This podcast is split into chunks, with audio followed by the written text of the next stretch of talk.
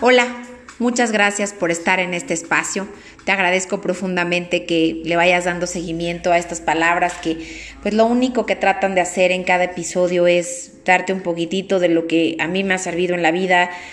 para ver si eso te funciona y tratar de pues mejorar nuestra calidad de vida, sufrir lo menos posible y entender pues a qué vinimos aquí. Y bueno, siempre respetando que tú tendrás una opinión diferente frente a lo que aquí se pueda platicar y eso es perfectamente válido y cada quien tiene una experiencia de vida que, te va llevando a tener pues una manera de sobrellevarla. En el segmento del día de hoy te quiero platicar con respecto a la manera en la que nosotros tomamos una adversidad laboral Sucede que en tiempo reciente platicaba con mi socia y me estaba diciendo que la verdad la estaba pasando muy mal porque tenía un cliente muy incisivo, eh, pidiéndole cualquier cantidad de requisitos y cosas con respecto a un trámite que le estaba haciendo, obviamente un trámite legal, y que incluso le estaba hasta mandando ya videos medio acosadores de tú no estás haciendo bien tu trabajo. Y bueno, eh, al final del día, eh, mucho de lo que yo trato de decirle a ella y que no es fácil aplicarlo en uno mismo, es que cuando tú tienes un cliente de, esas proyecciones, pues lo único que está haciendo es quizás aventar ese trapo del que te hablo en otros segmentos que todos tenemos atorado adentro. Yo seguiré insistiendo en que, pues, quien no lo quiera reconocer está muy bien, pero todos somos seres heridos, todos somos seres con emociones estancadas y que, pues, tenemos ciertos triggers que nos van haciendo que vayamos por la vida eh, actuando de una u otra manera. Pero la parte creo muy destacable o que de verdad hay que tomar en consideración es que no se vale que porque yo estoy enojado tenga el derecho de hacer sufrir a los demás o tenga el derecho de portarme mal con los demás. Y bueno, aquí también matizo este comentario porque realmente no es que alguien me haga sufrir. O sea, a mí no me hacen sufrir las personas, me hago sufrir yo misma con lo que siento. Y ahí la importancia de tú estar bien parado sobre tu, tu propia, eh, tu propio eje, tu propio centro y saber quién eres.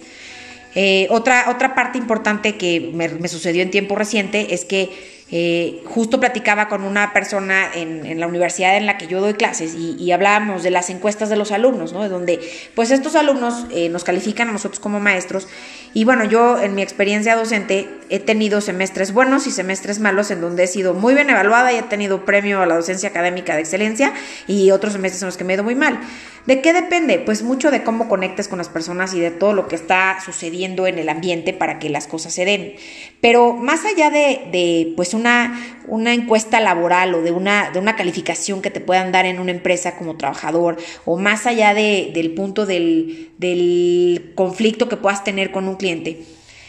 Creo que lo importante aquí es que tú logres mantenerte en tu centro, que nuevamente te repito, no es algo fácil, se dice muy fácil. Cuando yo estaba aconsejando a mi socia, eh, esta vez que me estaba contando, yo le decía, a ver, o sea, es, su trapo, o sea, por alguna razón él está eh, siendo grosero en la forma en la que lo está haciendo y eso no tiene que ver contigo. Y en la medida en la que nosotros entendamos que no solo una adversidad laboral, sino cualquier situación de enfrentamiento que tengamos con otra persona, pues habla más de esa persona y, nosotros mismos, cómo actuamos, habla de nosotros mismos.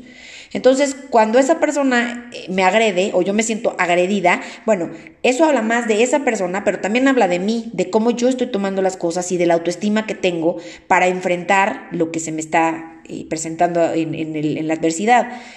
Entonces, eh, cuando tú logras poder dejar de tomar en consideración lo bueno y lo malo, ¿no? Porque también aquí es este juego del ego constante, que ese es al que, al que quiero llegar con este segmento. Eh, si yo recibo un premio a la docencia académica de excelencia, o si yo gano un amparo, por supuesto que lo primero que hace mi ego es decirme, puta, eres una chingona.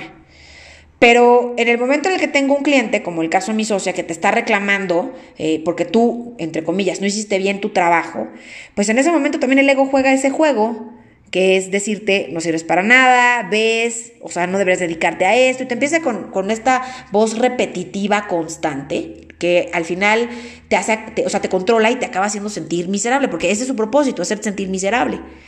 Entonces,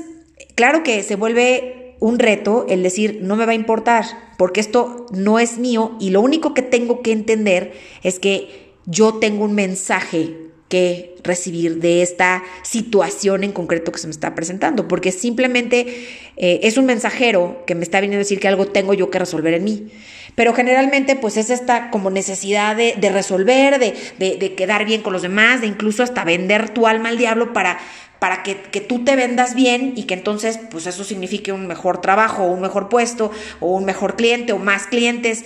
Y a veces nos estamos olvidando de que nuestra tribu o la gente a la que nosotros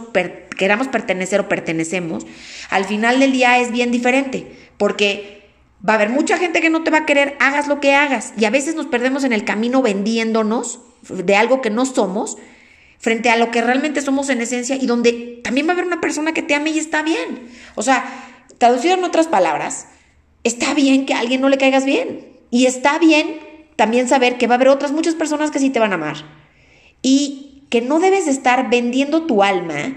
o vendiendo tu, tu, avatar, ¿no? Todo el tiempo creando este avatar de que yo soy muy fregona o yo soy y a mí nadie me va a decir que me, me, equivoco, porque al final del día lo único que te haciendo es sufrir, porque primero, pues sí te vas a equivocar y segundo, hay muchas cosas que tienes que resolver en tu interior antes de poder realmente centrarte y poderte eh, poner en raíz y que ni lo bueno que te llegue de mensaje, ni lo malo te llegue. Para que entonces este ego ya se haya domesticado, ya haya llegado al punto de, dejar de ser la señora de la casa, ¿no? Que ese es, ese es lo que de alguna forma se me, se me, ocurre como muy claro. Ya, ya el ego deja de ser la señora de la casa y le permitimos a, a nuestra parte del alma el tomar las riendas. Y entonces ya simplemente el ego se vuelve un mayordomo más que está ahí, porque el, el, ego está a nuestro servicio, nos viene a enseñar y tenemos que aprender de todos estos mensajes que nos está dando. Pero, pues, bottom line, cuando nos enfrentamos a una adversidad laboral, en cualquiera de las formas, porque tuve una gritiza con el jefe, porque tengo un cliente irritado, porque pues eh, le dieron el puesto a alguien más, que no era mí, pues otra vez estamos en este supuesto en el que sí, claro que la conducta de los demás pues es de los demás y habla más de ellos que de uno mismo y no tiene que ver con nosotros y eso, eso, eso ya resta muchísima carga emocional, entender que no eres tú. Porque una persona que, que, está en sus cinco sentidos no va a ir por la vida aventando sus trapos y maltratando al otro. Eso, eso es un hecho. Una persona sana no va a ir por la vida haciendo esto. Pero ahora, si tú estás trayendo estas experiencias es porque también hay algo que hay que resolver en ti. Hay algo que no está funcionando y que lejos de, de tratar de buscar resolverlo desde el, ok, me voy a apurar y voy a hacer un mejor trabajo, este, no, voy a dar cinco horas más al día, no, voy a ser mucho más eficiente. Es tratar de realmente ver ¿Qué está detrás de este mensaje que te está tratando de dar la circunstancia de adversidad laboral que te está presentando la vida? Ese es quizás mi mayor consejo, un, poco difícil, que es al tratar de, de, meterte en el centro y entender que estas cosas te van a seguir pasando en la medida en la que no resolvamos lo que traemos adentro y no traigamos a conciencia nuestras heridas y esas emociones que se han quedado rezagadas desde hace muchísimos años. Espero de corazón que en algo te sirva y si por alguna razón estás viviendo una situación de estas, pues te des cuenta que hay mucho más allá de lo que vemos y que vales y vales muchísimo y que al final mucho depende de ti el dejar de repetir estas historias y estos círculos viciosos porque pues no es otra cosa más que agarrar la responsabilidad de que nosotros somos los únicos que nos podemos sanar y que cada una de estas experiencias pues nos va trayendo esta responsabilidad de co-crear nuestra realidad. Te abrazo muchísimo.